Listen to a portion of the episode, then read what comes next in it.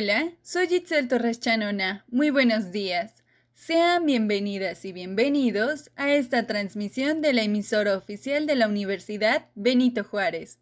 Un saludo para todos y en especial un saludo a nuestra audiencia estudiantil de la VJ. ¿Qué creen? El día de hoy tenemos una dinámica que es un podcast, donde hablaremos sobre qué es la parálisis cerebral infantil aplicándolo a un caso clínico real. Pero para esto tenemos a unas invitadas que son del área de fisioterapia. Démosle la bienvenida a Montserrat Zamora y Monse González.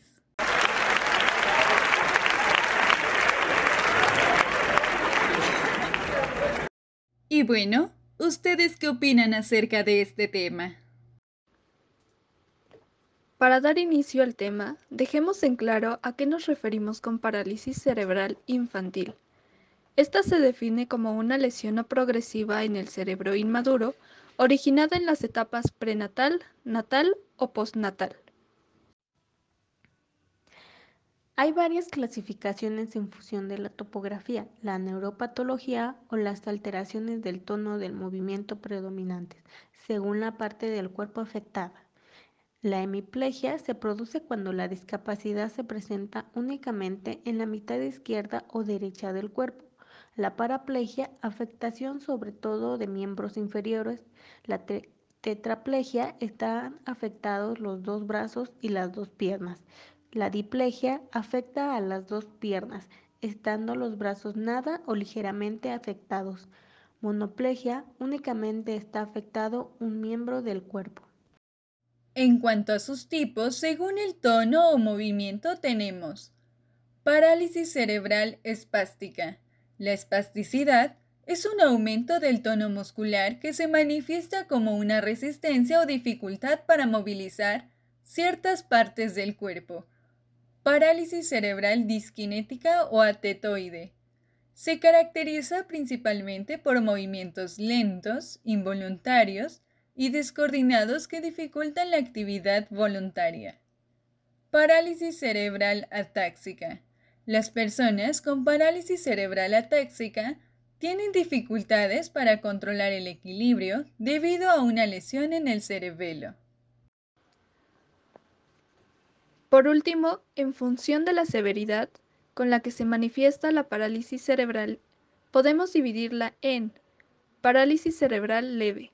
Se produce cuando la persona no está limitado en las actividades de la vida diaria, aunque presenta alguna alteración física. Parálisis cerebral moderada. En este caso, el individuo tiene dificultades para realizar las actividades diarias y necesita medios de asistencia o apoyos. Parálisis cerebral grave.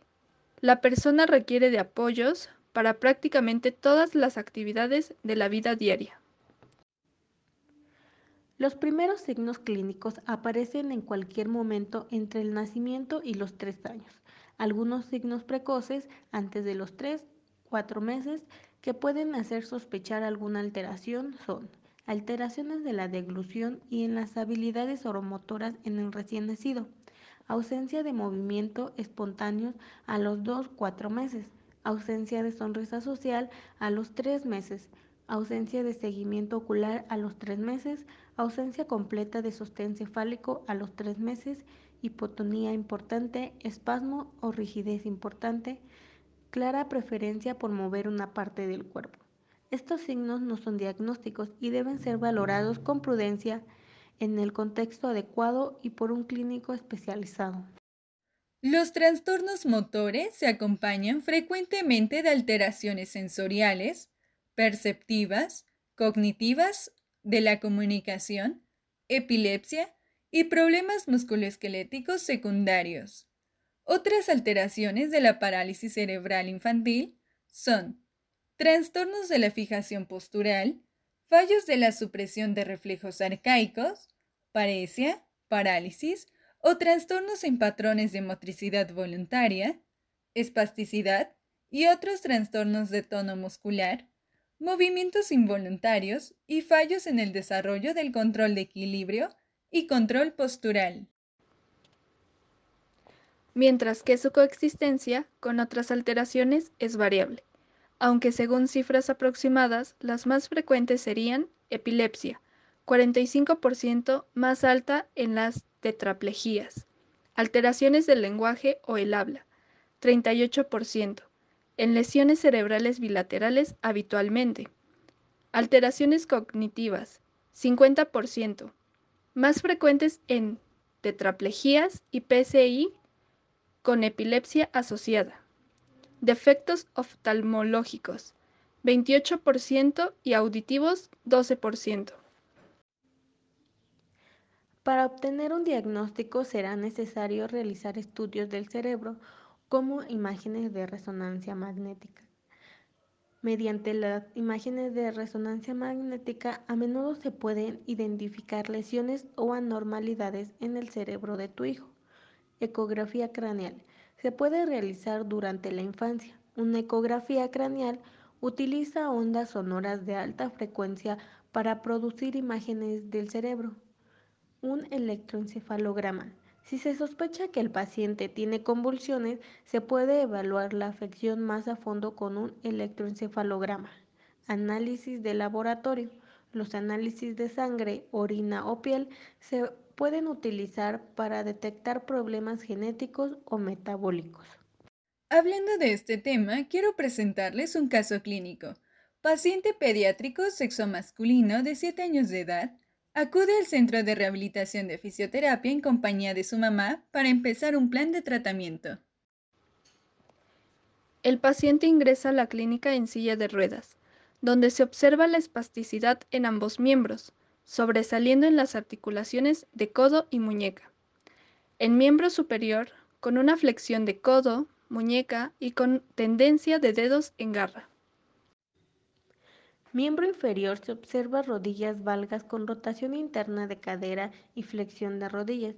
Le fue detectada a la edad de un año a causa de convulsiones. Acudía a un centro de atención múltiple donde ya se le realizaba rehabilitación. Dentro de su evaluación, incluimos reflejos a nivel cortical, teniendo positivos de cúbito prono, de cúbito supino, posición cuadrúpeda, sentado e hincado.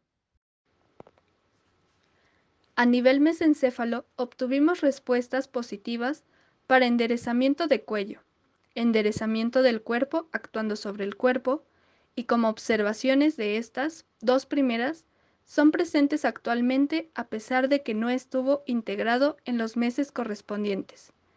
También tuvimos positivo enderezamiento laberíntico actuando sobre la cabeza, enderezamiento óptico 1 y reacción anfibia. A nivel espinal obtuvimos positivo la retracción flexora y la extensora refleja o como observación de estas dos primeras son presentes actualmente a pesar de que no estuvo integrado en los meses correspondientes. Concluimos con tallo cerebral teniendo positivos los reflejos de tónico asimétrico del cuello y tónico simétrico del cuello.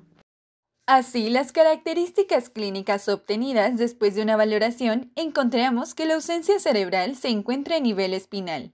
No obstante, las principales afecciones eran la ausencia de la marcha. Como objetivos de tratamiento tendremos alcanzar la máxima independencia física y de movilidad, mantener rangos de movimiento, disminuir y evitar atrofia muscular, control de cabeza, cuello y tronco, lograr la rotación del cuerpo y trabajar con propiocepción.